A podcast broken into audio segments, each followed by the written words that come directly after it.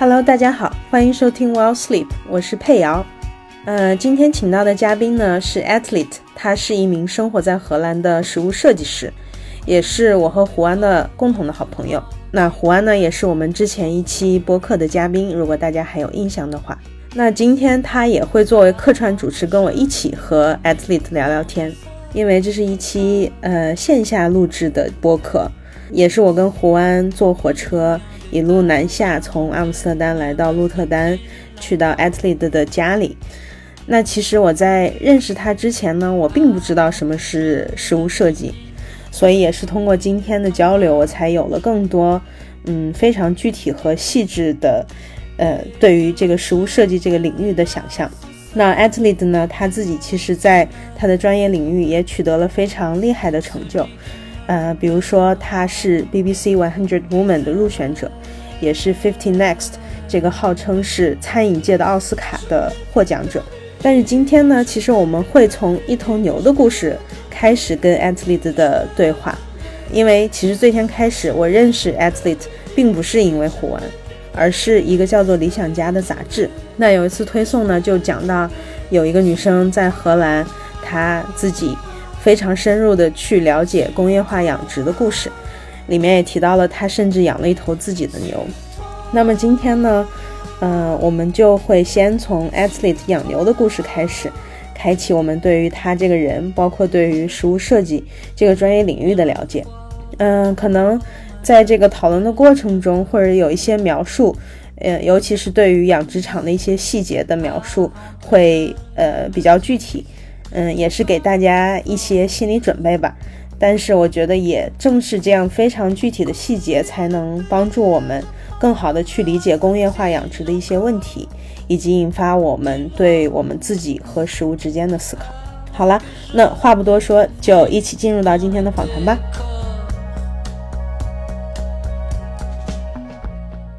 Adley，要不要跟大家打个招呼？嗨，大家好，我叫 Adley，然后我是二零一三年，呃，来荷兰读书的，然后呃，我来荷兰读的是 Bachelor 部门，叫做 Food Non-Food Design，然后我的学校爱因霍芬设计学院也是全世界第一所有食物设计相关的设计学校，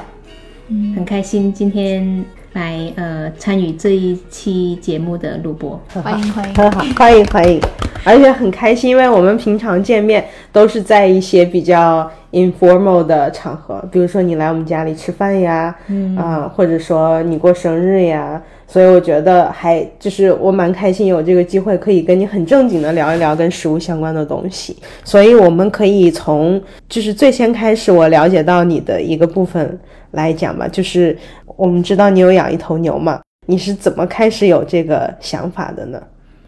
嗯，那头牛虽然我曾经养过，但它已经被屠宰了。嗯，就是啊，我为什么会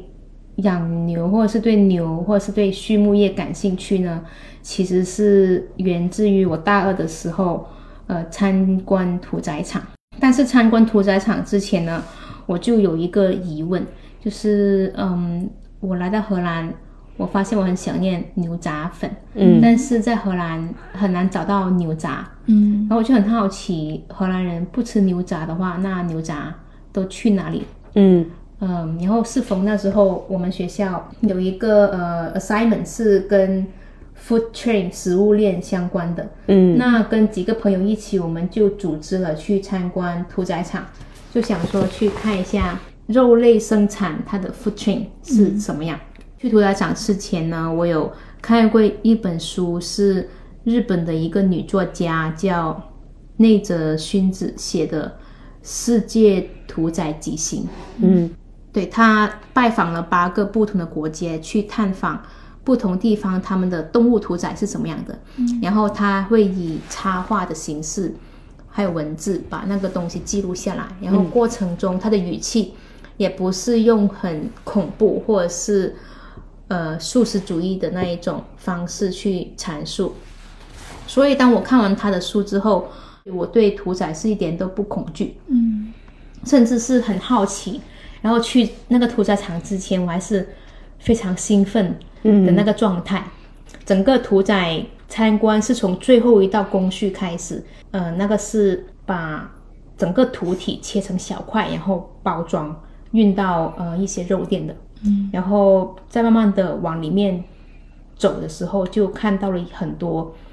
挂在一个架子上的很多内脏，就是那些很熟悉的什么金钱肚啊、嗯。牛肺啊，嗯。好吃的。牛百叶啊，嗯，各种下火锅的，对对对，然后还有呃牛头，嗯，对，然后那个屠宰场的老板跟我们说，其实这些内脏都没有被浪费，他们之后会送去不同的肉类加工厂，变成呃动物的粮食，就猫粮、狗粮，或者是。继续加工成为一些呃呃肉产品，例如像荷兰人喜欢吃的 croquette，嗯，所以 croquette 里面是有内脏的，对，或者是一些碎肉，嗯，对，呃，然后再继续往前呢，我们就经过一个冰室，就很大一个空间，然后里面全都挂着那些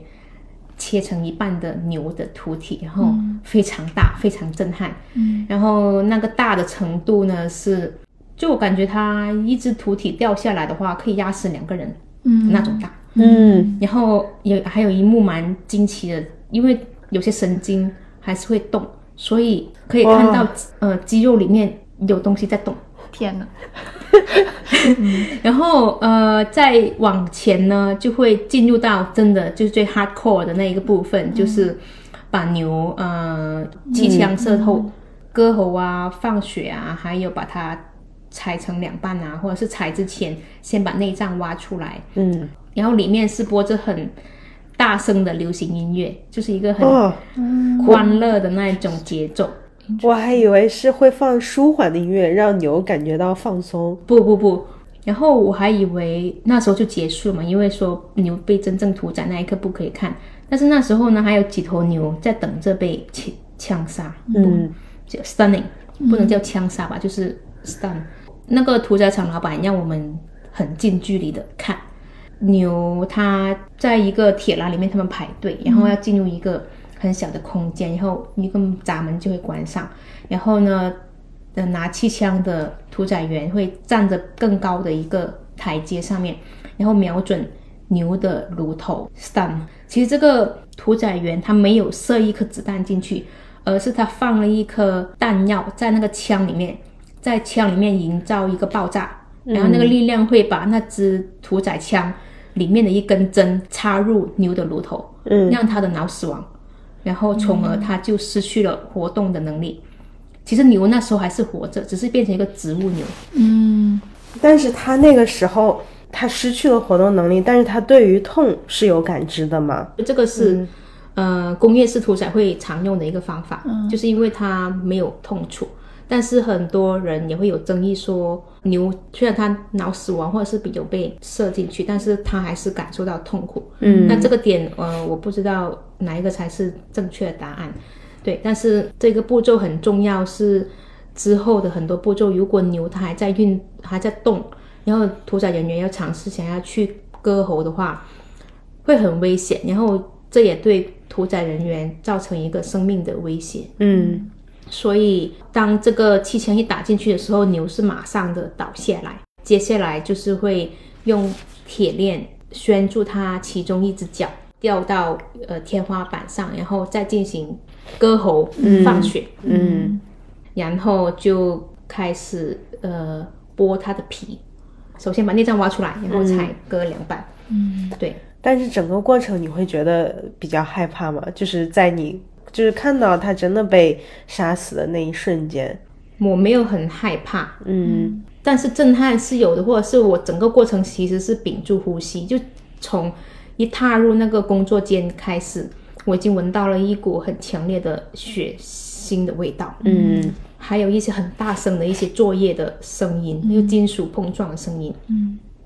嗯，我觉得我震撼到的点是。当那个牛它进入那个小小的空间，等着被 stunning 的时候，我感觉了人类拥有了至高无上的权利。嗯，而且我看到牛眼睛里面的那种恐惧，嗯，就它没有办法逃脱它的命运的那一种感觉。另外的，我觉得很震撼，就是我吃了那么多年的牛肉，我没有看过牛是怎样来的。就当我看完整个过程，我有也有感觉像我看了一场车祸，嗯的那种强行的把一个生命给拿走。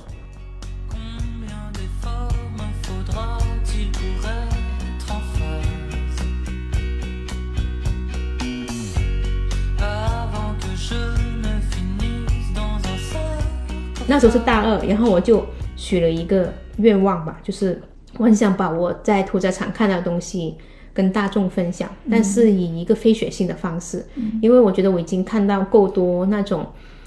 常常以屠宰场屠宰的那些图片或者是视频去吓唬人，让他们不要吃激烈的，对，让他们不要吃肉。嗯我觉得好的教育应该是能够触动人的心，然后从而他们自己想要改变一个行为。所以后来我就整个大学的生涯，我都是以屠宰这个 topic 为我的很多 assignment 的一些核心，核心，然后过程中也停学了一年，去嗯印尼一个传统部落里面呃探索，生活了两个月吧。嗯对曾经打算想要去澳洲，去屠宰屠宰场里面工作，但是因为我在澳澳洲逗留的时间太短了，但是我有 working holiday 的 visa，真的太短了。然后屠宰场里面工作需要打针，还有、呃女生的话，通常负责包装的业务。嗯那时候方方面面的原因吧，让我没有得到一份在屠宰场的工作。但是从那一年的 working holiday 或者是 gap year 完了之后，我回到荷兰，我觉得我还是很想要 dedicate 我的毕业作品跟屠宰相关，所以去了呃爱因霍芬的一个有机农场里面当志愿者去学习更多跟牛还有畜牧业相关的事情。嗯然后过程中也有很多的发现，对，然后最后毕业就做了两个跟一个是跟肉牛，一个是跟奶牛相关的作品。毕业之后，我觉得啊，自己对牛这个议题还是很感兴趣，呃，还有自己很多地方不懂，所以那时候很幸运有得到一个嗯基金会的一个赞助，呃，让我可以跟呃农夫合作，然后我们就 initiate 了一个 project，就是我去买农场里面，我以前在那里当志愿者爱上的一头牛，嗯，它叫 Romy 十八、然后后来就真的是可以比较 specific 的去看这头牛的呃很多背后的资讯，还有它的一些生活的轨迹，还有它涉及到的用品啊，或是整个畜牧业是怎样去建造起来的，嗯。等等。嗯，对，其实我觉得刚才你说的很有几个点都很好，就是引发了我的很多思考。因为我本科其实是学传播学的嘛，嗯，对，我是学广告的，就是所以这个传播学的大类都是有一些很基本的东西都是要了解的。然后我觉得你刚才讲到的一个点就是说，呃，大家对于屠宰的这个印象。当人们想要传播这个观念的时候，可能经常用一种恐恐吓的方式，包括就是之前我记得在那个 Utrecht，呃，那个车站前面也有那种素食主义者，就是那种行动的人，他们去做那种很大的 campaign，就是放那种呃那些动物们被屠杀当时的一个影像。但是其实你当下看到以后，你就是感觉就是不舒服的。嗯嗯，对，就是我没有在反思说我是不是呃在吃肉，我是在做一个很残忍的事情，我反而觉得就是非常的不愉悦，因为就是在一个公共空间里面用一个非常激进的方式，可能只会触发大家的一些抵触的情绪。对，然后我自己有一个个人的经验，就是小时候小学为了宣传那个交通安全，他们把车祸的照片没有打格子就放出来，很多。在在香港吗？那时候在广东，嗯我小学是在广东，嗯然后很多，例如一个巴士。呃，车祸，然后很多尸体，然后我看了那个照片之后，我两个星期我都不敢睡觉，因为 我是呃 image visual 很强的人，对，所以我闭上眼睛我就能看到，嗯然后我看那些，我觉得它并没有让我对过马路或者是交通安全意识提高，而是我会，其实它会为我的生活带来很多的困扰。然后我就觉得回归到宣传或者是传达方面，我觉得那个是一个非常失败的一个嗯呃传播的方式，因为它。嗯，就可能对于大人来说还可以，那对于小朋友呢？这个也是我那我做毕业作品的很大的一个挑战。嗯，对，就怎样去平衡我想要 address 一个血腥的故事，但是以不血腥的方式展现它的恐怖还有血腥。对，那你能不能具体说一说，在你的毕业设计最后你的展现方式，你理想中的一个比较健康的不血腥的方式，让大众了解到这个过程？我觉得我的毕业作品这个东西做出来的呃回馈，还我觉得也达到了我想要呈现的效果。然后我做了什么东西呢？我是做了一个可以贩卖回纹针的机器。嗯那它是一个真的可以卖回纹针的机器，嗯然后观众呢放一个五十分的欧元的硬币进去，就会买到一个回纹针。但是那个回纹针出来之前呢，观众会先看到一段影片，嗯就是那个影片它是一个倒叙的方式去展示那个回纹针是怎样做出来的。其他原材料是一颗子弹壳，嗯。然后那个子弹壳是哪里来的呢？就是每一次牛屠宰用气枪去 stun 它的炉头的时候，嗯，每一发都会剩余剩下一个金属的壳，然后那个壳是用黄铜做的，然后它的重量是零点九克。嗯。我整个概念就是利用那些壳去重新做了一个回纹针，所以最后每个观众得到的那个回纹针，它背后就是一头牛的生命。嗯呃，然后它重量是零点九克，然后我也想用这个很轻的克数去让观众去对比一头牛背后生命的重量。嗯嗯。对，这就是我的其中的一个毕业作品。嗯但是其实你知道吗？我之前好像一直没有跟你提过，在我认识你人之前，我已经知道了这个项目，因为它有被那个理想家那个杂志有报道，哦，对吧？你你接受过那个杂志的专访？因为因为我大学的时候应该就关注了他们的公众号，哦。嗯，然后他们杂志的内容我还蛮喜欢的，我会经常看那个公众号的文章，嗯。对，然后就是某一次很模糊的，我我记得我有印象，我有看到这个，我觉得哇，这个 idea 真的很好，尤其因为我本科也是学广告学的嘛，就是对于怎么样有创意的去呃传播一种观念或者是一个想法，这个事情本身我就很感兴趣。尤其你的项目又是去传播一个就是对于社会、对于大家来说很有益的一个东西的时候，就像你讲的是一个没有血腥的方式去传播一个其实很残忍的事情。嗯嗯，对，所以我当时对那个文章有印象。很久之后，我们加了微信，然后突然看到你的朋友圈里面有那篇文章，我就想说，哎，你怎么转了这个文章？后来看，哦，原来是你的项目。对，然后我有很激动的跟虎安讲说，哇，我说你知不知道这个杂志我关注了很多年，然后你的朋友被这个杂志有采访，他的这个项目做得真的很好，因为我会对，因为我会觉得就是真的很难，就像你刚才说的这个平衡，包括我觉得可能很多人就是关注这个事情的角度是说，我们应该去吃素食啊，因为要环保或者怎么怎么着的。但是你在那个专访里面也有提到过，其实你不反对吃肉，就是你做的整个这个项目。你的 project 的目的不是说劝所有人都变成素食的人，对，而是希望我们在面对我们的食物的时候，我们知道它是怎么来的，嗯嗯，然后会更有敬畏心，嗯。嗯。就是我我是觉得，就是这个想法很妙，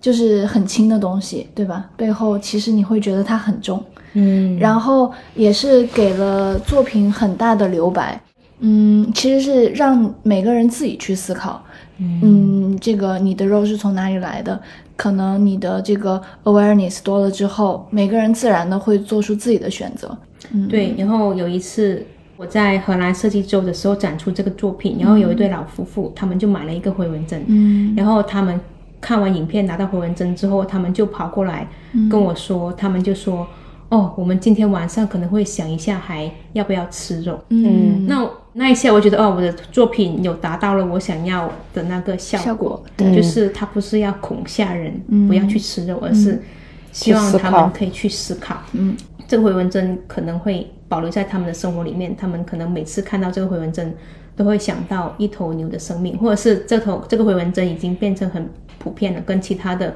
回纹针或是其他的街里面的杂物混在一起，我觉得也可以。但是我也会看到有些人他们会很珍惜的把把那一颗回纹针放他们的钱包，或者是当做他们衣物上面的一个装饰，他们会卡在那个衣领上。嗯，然后过了一两年之后，他们见到我，他们会翻出来给我看。嗯，然后我就觉得还蛮欣慰的，嗯，就是很开心，他们有赋予这个回纹针特别的一个意义。嗯嗯，很棒。嗯，所以是你当时做了这个项目之后，呃，你还想要去继续探究跟牛和屠宰相关的议题，然后你才去了那个农场去，呃，追随那头小牛它一生的。对对，就继续回归到那个农场，然后 specific 的去看一头牛它呃背后的数据，还有它整个故事。其实选了那一头牛，只是觉得。作为一个窗口，嗯，那其实它是反映的是整个荷兰或是伊粉是更大的一个工业畜牧业背后的一些故事吧，嗯嗯。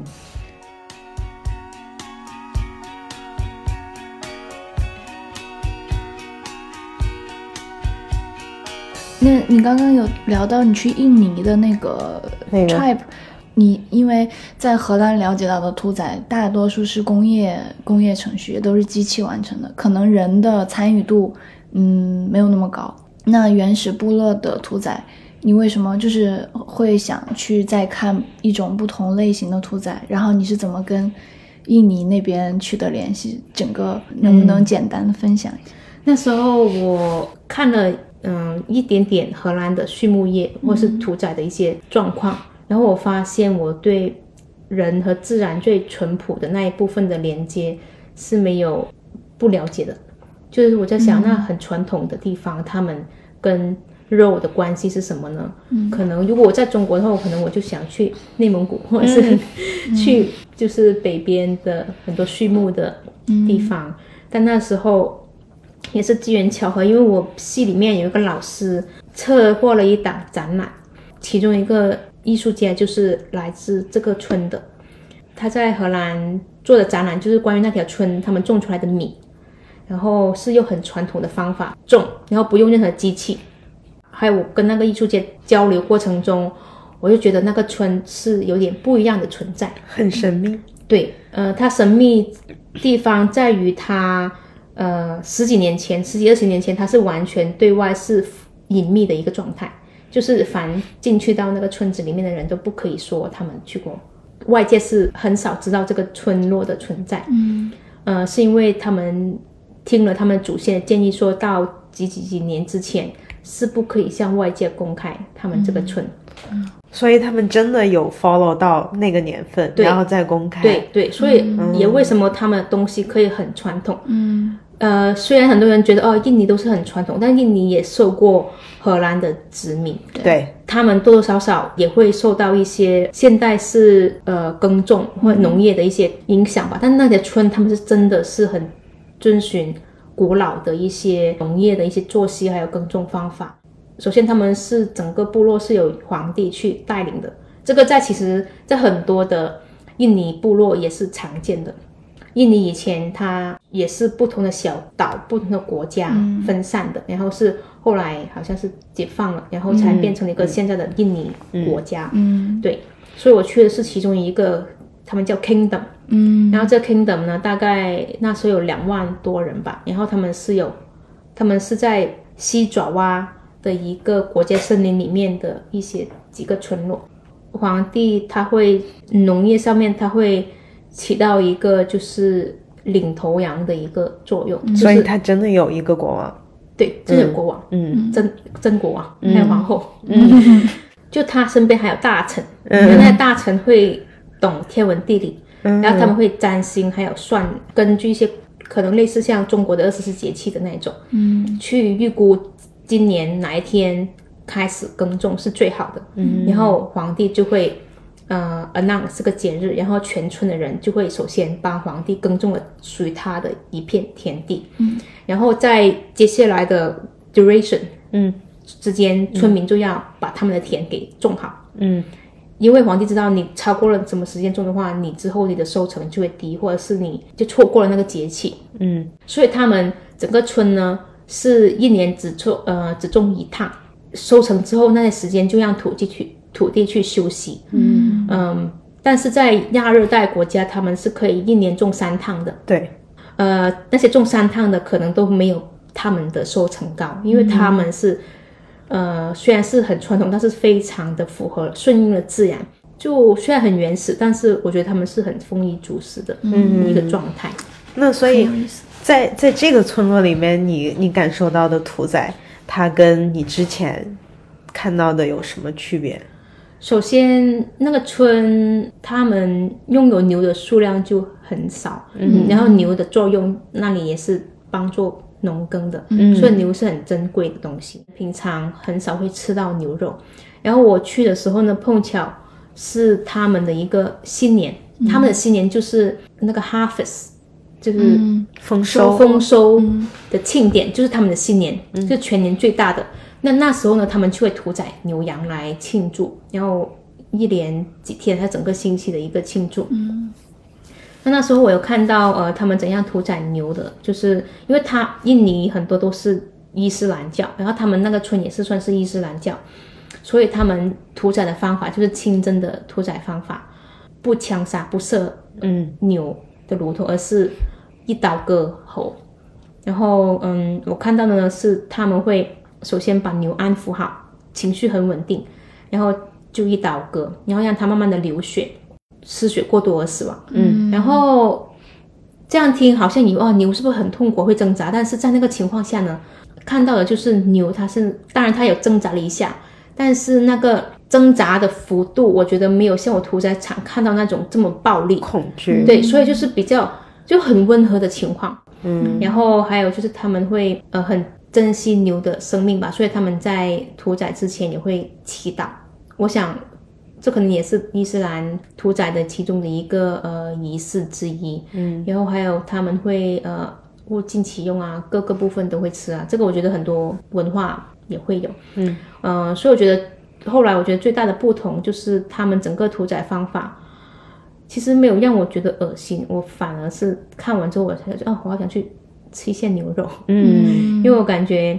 那头牛是有被尊重，对。对，然后还有就整个屠宰过程呢是没有任何的机器参与，他们就是在一个山后找了一片空地，然后隔壁有一条小河，屠宰完之后呢，就是把那个不同的部位就是抬下去，嗯，然后在类似皇宫吧。有个后厨，嗯然后后厨后面不远地方就有搭了一个棚，就是专门是把屠宰完的东西把它砍小一点，切好之后呢，就去拿去厨房，然后一些煮饭的妇女就会把它变成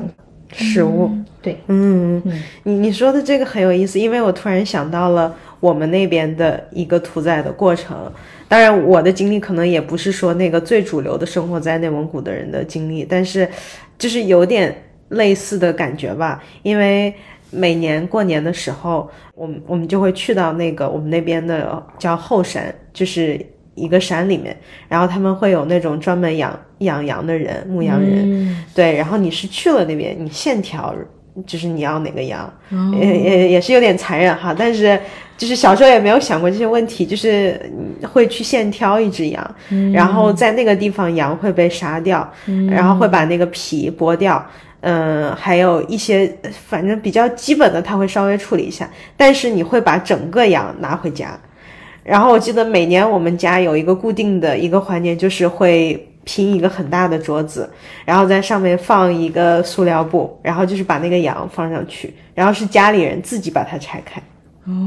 对，就是我们叫剔羊，要找到那个骨头之间的缝隙，然后把它拆成不同的块。嗯，内脏也要收好。嗯，就基本上这一头羊就是我们一年冬就是冬天这段时间吃的肉，就是它可以塞满整个那个冷冻冷冻的几层都是这个这一头羊。这么大啊，一头羊。对，因为我们很喜欢吃羊肉嘛，就是在在内蒙，尤其我们家又是蒙古族，所以就是会，呃，如果一家好几口人的话，基本上一个冬天还是可以吃完的。我我，但是我没有见到那个羊被杀掉的场景，就是每次我看到的已经是那个羊就是被扛回家了。嗯嗯，我在印尼也有看过他们怎样屠宰羊的，大同小异。呃，跟屠宰牛。就是有一次，皇帝他们家族，就是整个皇室家族，就是要拜山，就他们要祭祖先，拜祭祖先。然后呢，出行的话会有呃一群呃乐队组，那个是大概要走过一个山的一个目的地，然后有一些像像是王宫他们的一些 summer house，嗯这样的类别，然后他们的祖先的坟地就在附近。然后他们会在那里拜祭他们，但是他们也会在那里煮餐、宰羊，还有宰鸡，还有鱼。然后他们在那个宰羊的时候呢，有个场景，就是因为有两头羊已经分解好了，然后它的羊头呢就是放在地下，然后有个小孩，很小的一个小男生，他妈妈，因为他妈妈是那个乐队的其中一个乐手吧，嗯，然后所以他也跟着去，然后他就在那个羊头隔壁看着那个羊头，我看着那个小男孩看着羊头。我觉得哦，这个感觉很奇妙。就是，呃，在荷兰的话，我觉得可能小孩子就没有机会看到这个，而且父母会担心小孩子看到这个而不让他们看。但是当我在看到那个小男孩，他也没有什么很多的 emotion，对于他来说是呃已经很平常的。对很平常的事情的时候，我会觉得呃很奇妙。嗯，那个我们长大的环境。shape 我们对于肉还有食物的理解，对，嗯，因为我前段时间看了那个我的章鱼老师嘛，嗯，就是那个纪录片，呃，可以给那个听众补充一下背景知识。基本上他讲的就是，反正就是这个人他会跑到那个海底去跟拍一只章鱼，就是最后他跟那个章鱼有了一些情感连接，呃，就是真的你感觉他他们俩有在交流，有在一起玩耍。所以是非常感动的，就是他完整的跟踪了那个章鱼，相当于他的一生，直到最后他生了生了小 baby，然后他死掉，就是特别的难过，哭的都不行了。那之后几个月就没有办法吃章鱼，就是很难过。但是呢，过了几个月，可能又啊还是想吃了。但是我觉得，在那个之后再去吃海鲜，尤其是吃到章鱼的时候，你会带着格外的那个敬畏心，你会觉得。嗯，怎么说？首先，我吃章鱼的数量确实比以前已经少很多了，因为那个纪录片的影响。但是，嗯，更多的是你真的对于生命有了更多的敬畏心，嗯，然后你不会 take it for granted，你不会觉得说，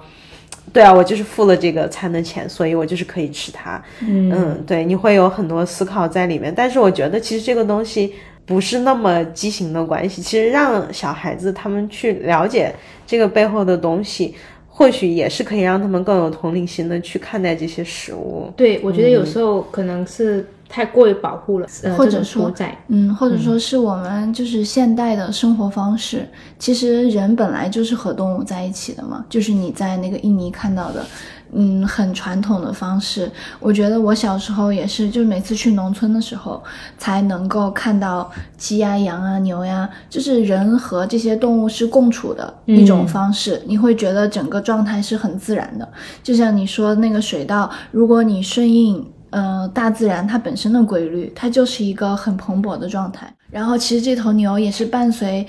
就是伴随那些人帮他们耕种啊，是他们生活中的一部分。然后，嗯，迎接他的死亡，就是整个状态是。我觉得是怎么讲，天人合一，就是是一种非常自然的状态，所以你反而感觉是很正常的，peaceful，你很很平和，没有那么多的恐惧。但是我觉得我们现在的生活方式让我们和动物的距离越来越远。嗯，在城市里长大的小孩他看不到，嗯，就是你今你天天吃牛肉，但是其实你不知道这个肉是从哪里来的，就是我们说没有吃过猪肉见过猪跑，但是真真的有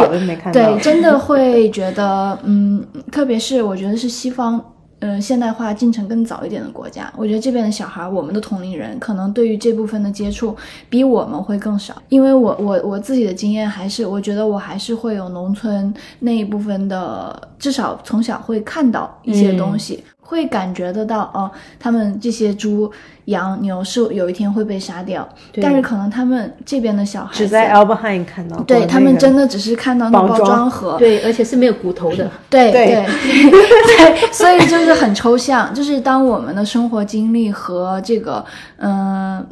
自然本身的状态过分割裂的时候，然后你提到你你在这边的屠宰场。完全工业化的屠宰场，你在牛的眼神里能够看到恐惧和害怕，我觉得也是一种天人不合一，就是我们跟它跟牛的关系如此之远，我们要用机械化的手段去结束它们的生命的那个时候，是一种很反。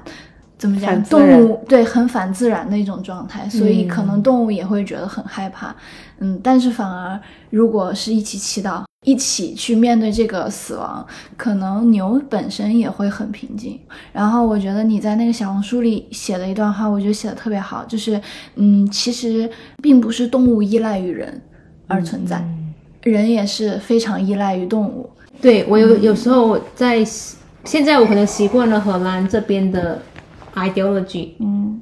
嗯，但是之前我会觉得西方的想法，我觉得它太临界于，他就觉得人类就是至高无上的。嗯，对，但是我觉得可能更东方一点的思维，就是人和动物是平等的，有就的。就我们以后可能会会变成动物，或者是我们下一辈子也是动物而来，所以没有存在一个高低之分。嗯。但这边呢，就是呃嗯、呃就是上帝，然后就是人，嗯其其次才是动物。嗯，嗯对，然后嗯，因为我们如果出去大自然，其实我们也会被狮子吃掉的。对我们不是 那么的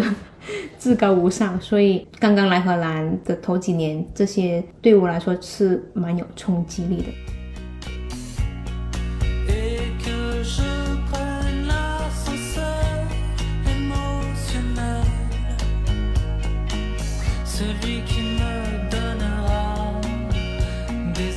我们其实可能一直没有讲说为什么你会学这个食物设计，所以可能回归到你的专业本身，可能大家也会很好奇，说什么是那个食物设计？我会觉得是食物的摆盘。对，这个是很多人。误解。当我介绍哦，我是读食物设计的，他们说哦，那你毕业之后是去呃什么五星级餐厅里面工作吗？或是哦，那你是要帮米其林餐厅设计菜单吗？嗯呃，哦，那你是不是做饭很厉害？嗯都会有这样的迷思。然后，嗯，我觉得首先要理清一个点，就是食物设计师他不是要去做厨师的工作，嗯可能要再往前一点点说，为什么要读食物设计？嗯呃，我来荷兰的时候，我只是知道，呃，我想要读那个学校，它的分部门分得很有趣，因为它不是像传统的设计学校什么。呃，平面设计啊，建筑啊，什么材料设计，呃，industrial design，嗯，工业工业计，设计。对我那时候读，它是以例如 man and well-being、man and identity、man and communication、man and 嗯 mobility。嗯呃，但是在选这个部门的之前，就是 year one 的时候，其实什么都要读。所以当我还在 year one 的时候，我就在想，哦，我明年要去读什么科目。但是那时候第一年来到荷兰，让我很痛苦，是因为荷兰没有东西吃。然后，而且我那时现候在现在你就不痛苦了吗？一直都很痛苦。我们在这个苦寒之地，对，然后那时候就苦到我感受到什么是流口水。就我那时候打开 Google 搜了一些点心，然后看那个图片，我就我真的感觉我两个腮里面那个唾液分泌的那种感觉，就那种生理的感觉。嗯，就你真的很想要吃一个东西，但是你没有办法获得那种痛苦。我我我觉得来了荷兰以后，每次出去旅行，一个重头戏就变成了找餐厅、嗯。找吃的，对，然后真的，嗯。然后那时候我们学校就 announce 了一个消息说，哦，我们明年我们要开一个新的部门，叫 food non food design。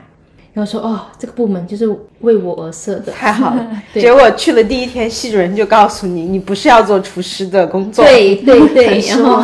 对，然后就那很好奇，那什么是食物设计的？那时候我们也不知道，因为它这个部门叫 food，还有 non food，嗯，就食物还有非食物。对那我觉得那全世界什什么东西都可以 categorize 成为 food 或者是 non food。对啊，我一开始听到这个我也很困惑。对，然后嗯，那具体我们那时候怎样去定义这个部门？我觉得其实是没有一个 definition 的。嗯，然后嗯，食物设计这个领域它很新，在设计里面，所以那时候还没有一些学者或是理论性相关的东西去支撑这一个学科，但现在已经有了。现在我觉得慢慢的越来越多的呃比较 academic 的 research 或者是理论的，呃，然后有一个意大利的呃 PhD 的学者，他研究的就是食物设计理论，嗯，叫呃 Francesca Sampolo，然后他就给出了我觉得蛮好的一些理论框架，给给大家补充一下，现在拉拉为了他那个学术严谨的定义，他拿出了一本巨大的的书，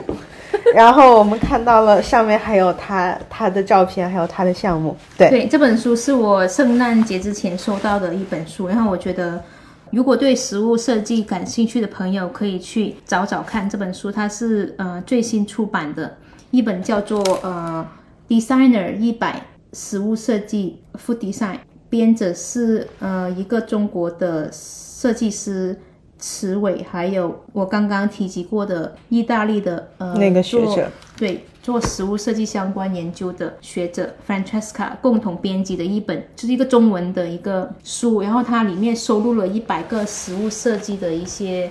呃案例，嗯然后我也蛮认同他呃为食物设计创立出来的一个定义，食物设计其实是涵盖了不同的领域，例如有设计那个食物本身，嗯。呃，还有就是 design for food，例如你出餐怎样出，呃，做一个呃茶壶、去装这个茶。对。这个就是为食物而设计。嗯。然后就是还有另外一个就是用食物做设计，可能用蛋糕去做一个城堡。那还有嗯，food space design，就是空食物空间设计，就是你例如餐厅啊，或是不同的场所，你要去贩卖食物或是吃食物的时候，呃，它里面是怎样设计的？那、对，那这个其实可能就会想到，可能是跟室内设计啊，或是建筑相关。还有呃可持续性食物设计，呃或者是食物系统设计，但这些东西它不是说都是分开的，它都是可以 overlap，、或者是某一些领域在某一些领域底下。实物设计师的作用就是去协调这些不同领域的一些呃交流，嗯，或者是让它变成 possible，它能够做的东西实在太多了。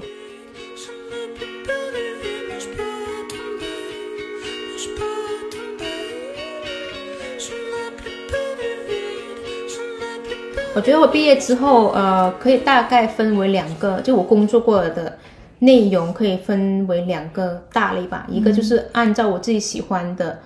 呃议题去发想一些设计或是艺术相关的创作，然后他们都是跟食物设计相关的，因为我创作的媒介还有议题都是围绕着食物。然后另外一方面呢，就有接一些商业的嗯合作或者是案子。我有帮一个荷兰的设计师，他是一个蛮著名的，然后有得过国王勋章认可的一个珠宝设计师，设计他八十一岁的生日晚宴。然后这个是一个比较 intimate 的在家举行的一个 party，可能很多人。呃，一想到 birthday party，可能就想到哦，有蛋糕啊，然后有东西喝啊。嗯，那我就是首先一开始就去看了几本这个设计师他的自传，对，研究他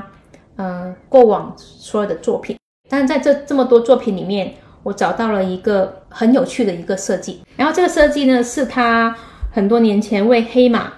呃，就等于是荷兰的 MUJI 嘛，可以这样说吧？对，嗯，荷兰的 MUJI 有一个印良品，对对，叫马，黑马对，嗯然后中文叫河马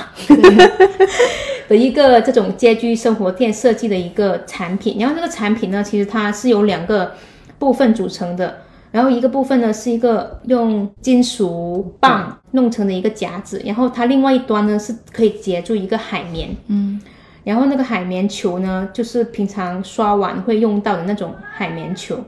然后它这个设计呢，就是可以，呃，当这个海绵用旧了之后，你重新换一个就可以了。那上面的那一个金属的把手还是可以保留下来。其实 MUJI 有抄了它的设计，对。然后我觉得这个设计很有趣，因为很多年前当我还是学生的时候，我认识这个设计师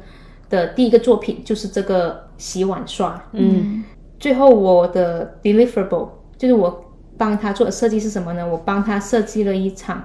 很简单的一个呃吃东西的体验。呃，就我让那个设计师呃买了很多这个洗碗刷，嗯，买了大概有四五十个，因为是按照他的邀请的人数来算的。嗯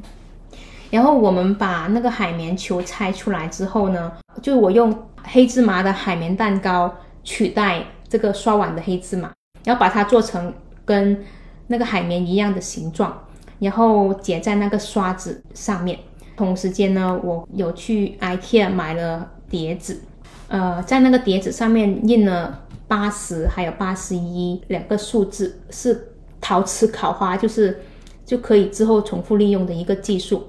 我把这些蛋糕放在这个夹子里面，当天把它挂起来。然后呢，当他们用这个蛋糕去抹上面的奶油的时候，底下八十一就会呈现出来。然后整个项目的名字叫做 Wiping the New Age，、就是擦拭一个新的纪元。嗯呃，为什么会用这么比较幽默，但是也比较 low 的方式？也是因为这个设计师他很喜欢挪用一些嗯大众的 material 来做创作。嗯，呃，例如他的一些珠宝、他的首饰，呃，之所以出名，不是他用了多少珍贵的材料，而是他很会挪用流行元素里面的便宜的形象的东西。例如他的一个珠宝，就是用了呃那个 pipe，就是那种烟囱，嗯嗯对，把它变成了一个珠呃项链，嗯。然后那个作品有被国立博物馆收藏。然后客人走的时候，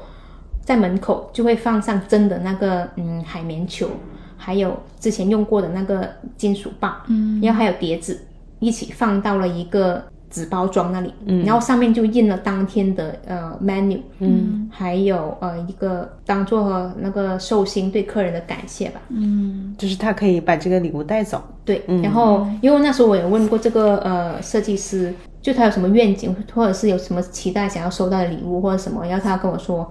呃，他到了这个年纪，其实他已经不想要再有任何物质上面的东西，嗯，他觉得他已经很 content，嗯，嗯，很满足。很满足，嗯。所以那我就以另外一个思维，那如果他能够把他曾经的设计，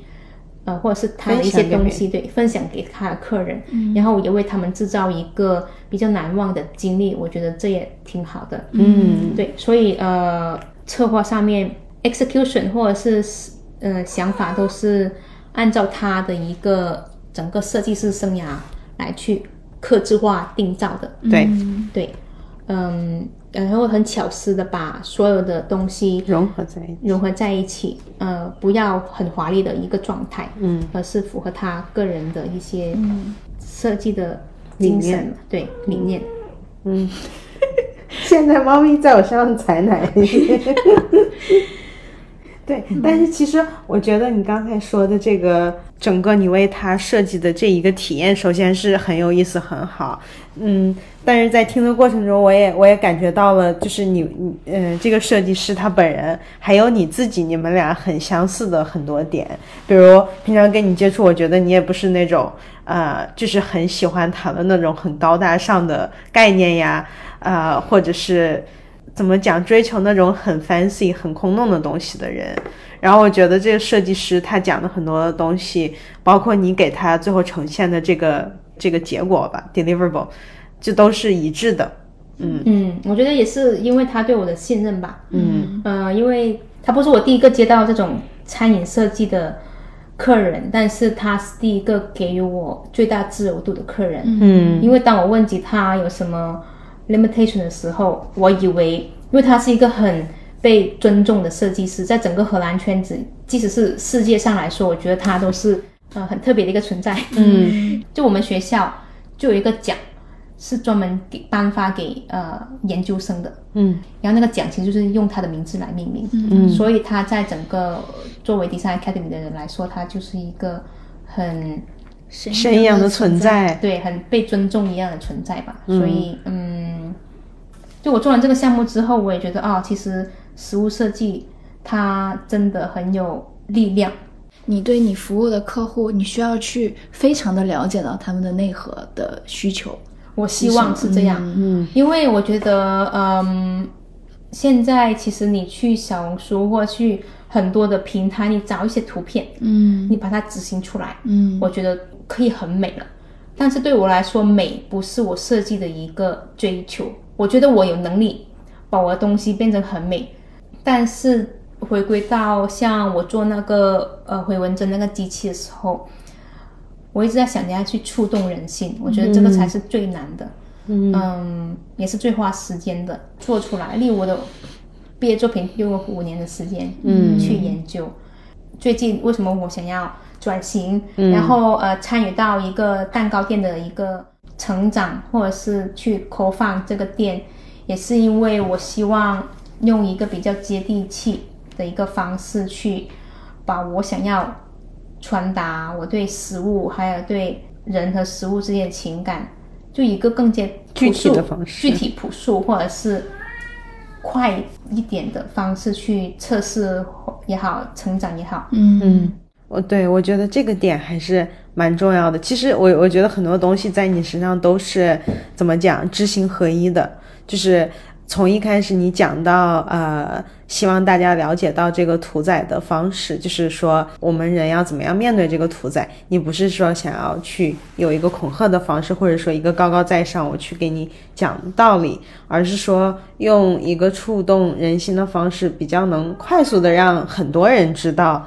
这个东西到底是怎么样的。是，我觉得是一种比很温和的力量，去告诉大家这些东西。嗯，我觉得温和的力量也是，虽然讲起来有点 cliche，但是后来我发现这个是可能是我设计里面我最 powerful 的东西。嗯就是当我能够很有信心的把那个力量捕捉住的时候，我发现当我投射出去的时候，它那个力量是无比强大的。对。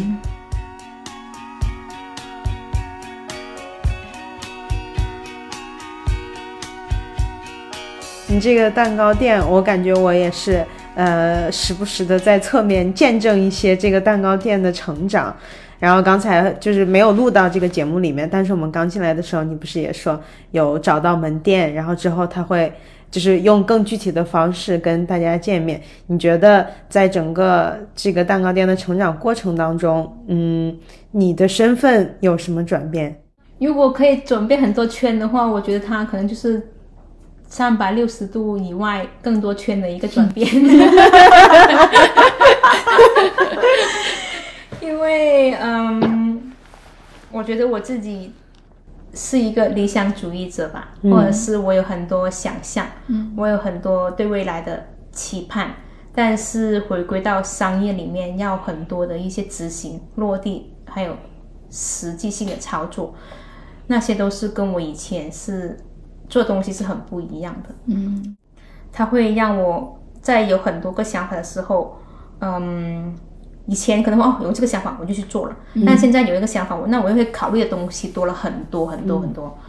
它的成本啊，它要多少时间啊？然后它呃受众是不是很小众呢？还是大部分人都会懂呢？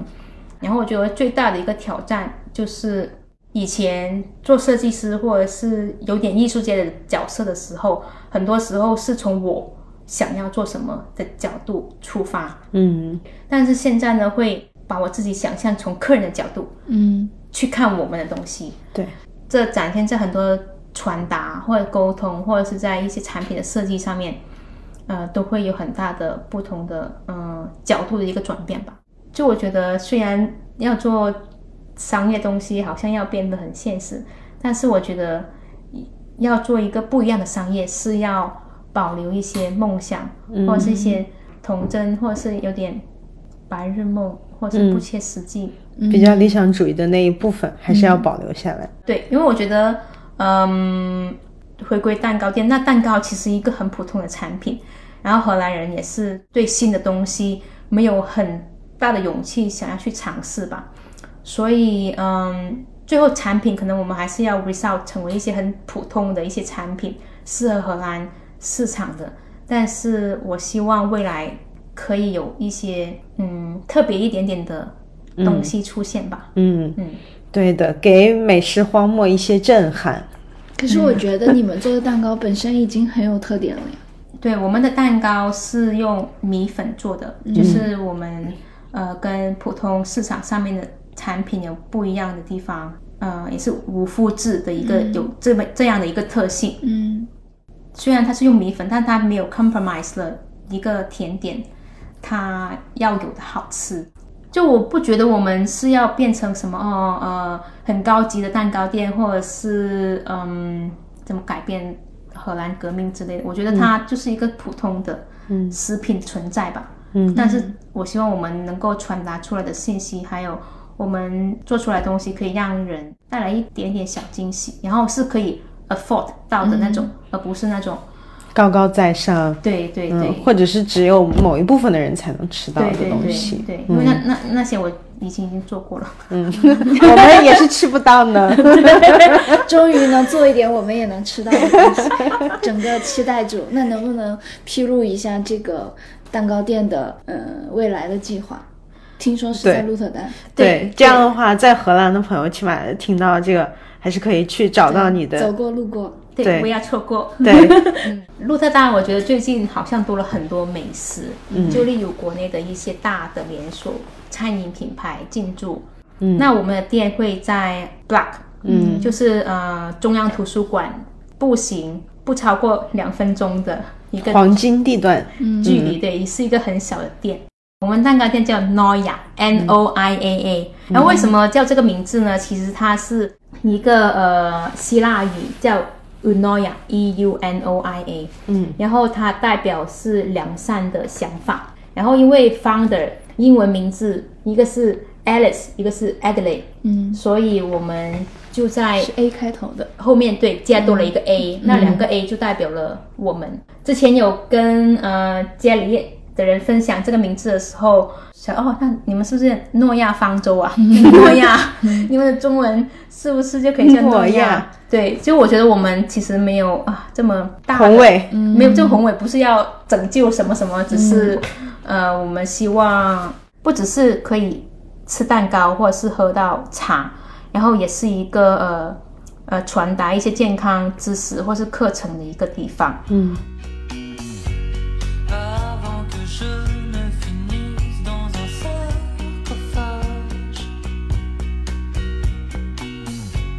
最后一个部分啊，就是其实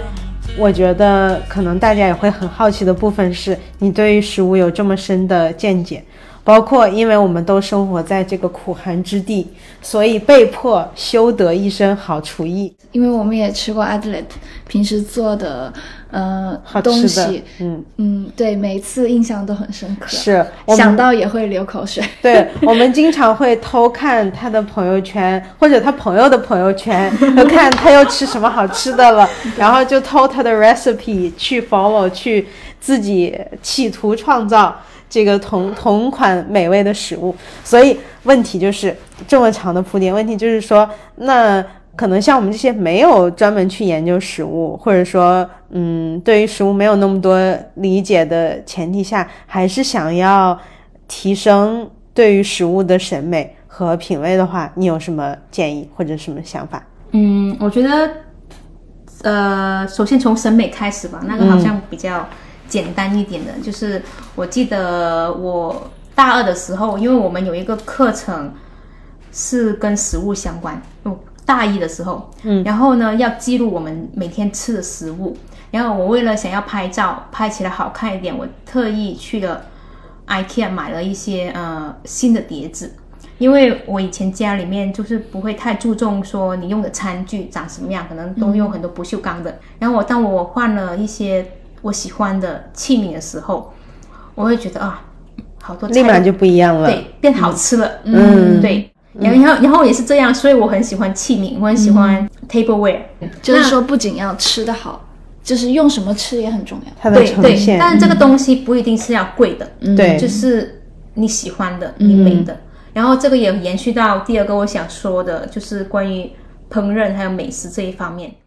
我前阵子去日本，算是学习怎样开店吧。嗯，然后我们在日本期间，其实吃了很多呃素的餐厅，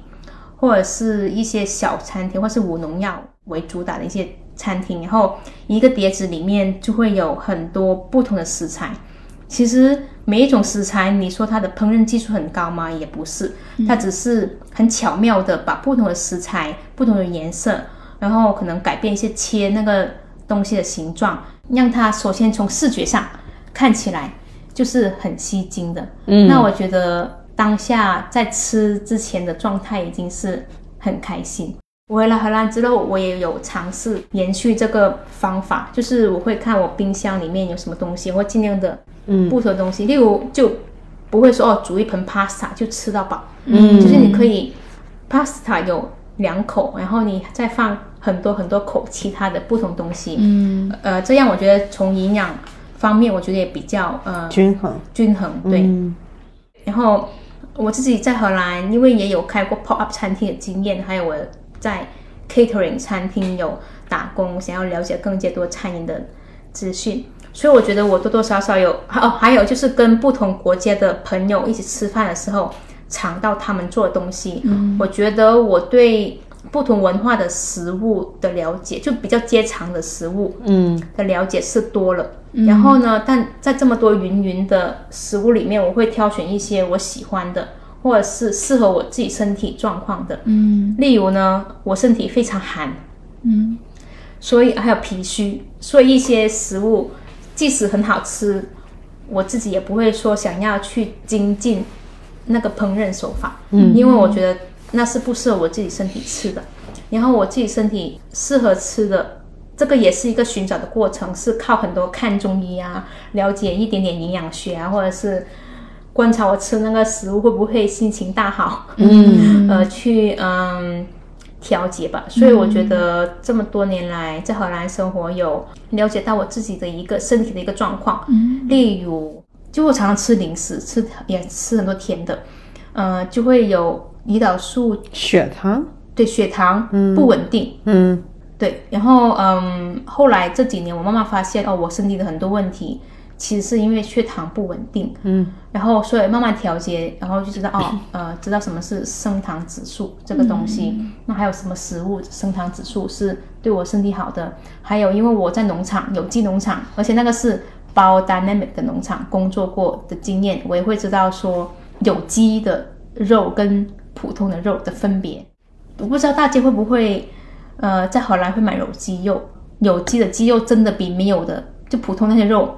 韧性好很多。口感要好很多炖炖不烂，有时候会感觉对对对，因为因为因为有机的鸡它们是要跑步的，就它们是有一个固定的走。地鸡，对，呃，而且是标准要求，呃，包单那还是 OK，是每只鸡要有一平方米的一个空间。对，那嗯，在荷兰十年了，我觉得对于美食，我现在的理解就是，我比较喜欢简单烹饪，嗯然后多元一点的，然后是对我身体有健康的。如果它碟子还是很美的话，那我就会感觉 那一顿饭我就很幸福。嗯是好的建议。对我我我会觉得，呃，可能也是年纪大了，就是对，对吃不起，就是感觉你吃那些太多油、太高能量的东西，身体的确会有反应。是，或者是说有的时候就是。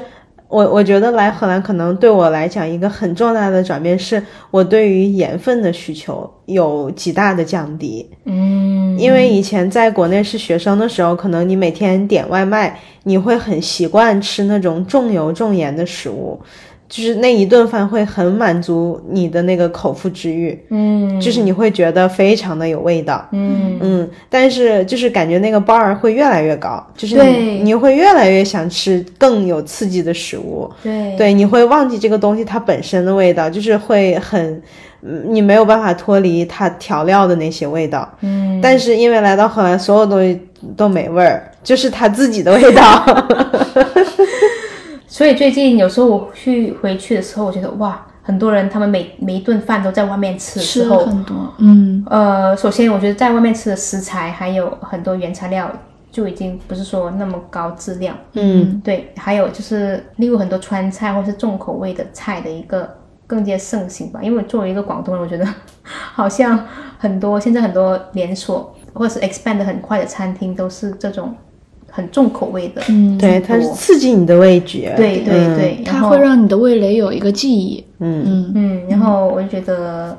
食物最高级的一个展示方式，就是它最原本的味道。嗯。对，那能不能推荐三款你平时觉得既营养又很方便，然后你在家里适合做菜？我觉得如果大各位听众是在荷兰的话，嗯呃，或者是其实在哪里都可以做的。我最近会常常做，就是一个嗯、因为现在是冬天嘛，然后有时候很懒，然后就想要煮一锅里面什么都有的东西。嗯那与其放什么调料包，呃，我有一个推荐，其实一个日式的，不是我自己发明的一个食谱，是一个我看到别人做过的，就水跟豆奶呃组成的一个汤，嗯然后里面放白芝麻酱。白芝麻酱因为在外国也很常用嘛，叫 tahin，、嗯。然后你放 tahin 还有味增，嗯。还有磨过的姜蓉放进去，然后它就是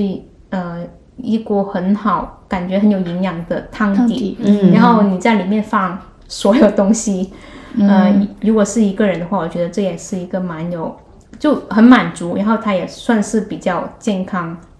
很适合冬天。对对，嗯。嗯，然后我最近也想要不要去开一个频道，去分享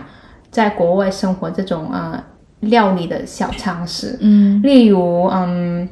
很多人以为有机的肉很贵，但是呢，因为荷兰人他们不吃骨头，因为我家附近有一个有机的肉店，所以有很多带骨头的肉都便宜。都很便宜，例如猪脚。我最近常常吃猪脚，因为我觉得啊，也要补充一些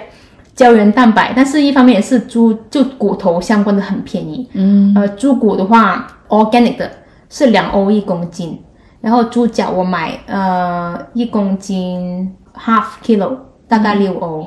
他们很多这种骨的东西都不会展示出来，它都放在里面冰箱的，啊你要跟他说。嗯对，所以我常常都以以例如两欧就买到两个鸡骨架的有机鸡骨架，然后我可以拿来把它做汤。嗯。嗯，或是猪脚这样，然后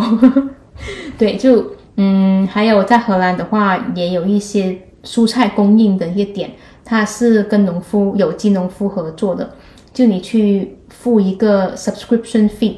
你就可以呃每个星期得到一包新鲜的蔬菜包。对新鲜的蔬菜，然后是农夫这些时令的蔬菜，嗯然后这也会挑战一些你的创意啊，然后你就会可能遇到一些你没有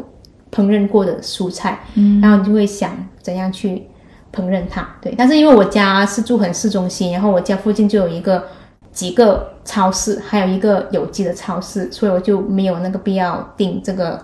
包，然后我就去探索，对这些有的没的。那今天我们聊了啊，真的还蛮多的，感觉从一开始我们讲到屠宰，到后来呃，你帮我们介绍 food design 它的定义，以及之后你毕业之后有去做的实际的项目，再回归到就是你当下做的 Noya 的蛋糕店，呃，以及给大家的一些关于食物的介绍。我觉得今天真的关于食物 food non food 我们聊了很多，对，嗯。然后呃，对于屠宰的一些故事，我有记录在我的小红书，叫做拉拉的食物设计旅程。嗯，然后大家有兴趣的话，可以呃关注我的小红书。好的，好的，以及在荷兰的朋友们，之后等到那个 Noya 的门店开了之后，反正我们肯定会是会去捧场嘛。嗯，剩下的大家听到对这个感兴趣的，都可以呃到鹿特丹尝一下他们亲自做的做的好吃的蛋糕。OK，那我们今天也聊了很多，然后我们三个也饿了，所以我们也要去吃好吃的。吃饭了。对，今天感谢 Adley 讲了这么长时间的普通话，普通话很好，不客气。也感谢你分享这么多精彩的故事，我觉得很开心。嗯，希望大家来荷兰玩，或者是在荷兰的听众，我们有机会可以线下在我的店见面。嗯，对会的，会的，会的，谢谢 Adley，谢谢 Adley，拜拜。拜拜。拜。One Sleep 是一档跨越七个时区的播客栏目，主打跨文化视角下的自我审视与发问。在这里，你可以听到我们横闯东西的有趣故事，不太主流的生活方式，以及共同经历的困惑与成长。你可以在小宇宙、喜马拉雅和 Podcast 收听我们的内容。如果希望与我们有更多的对话和连接，也欢迎留言或来信。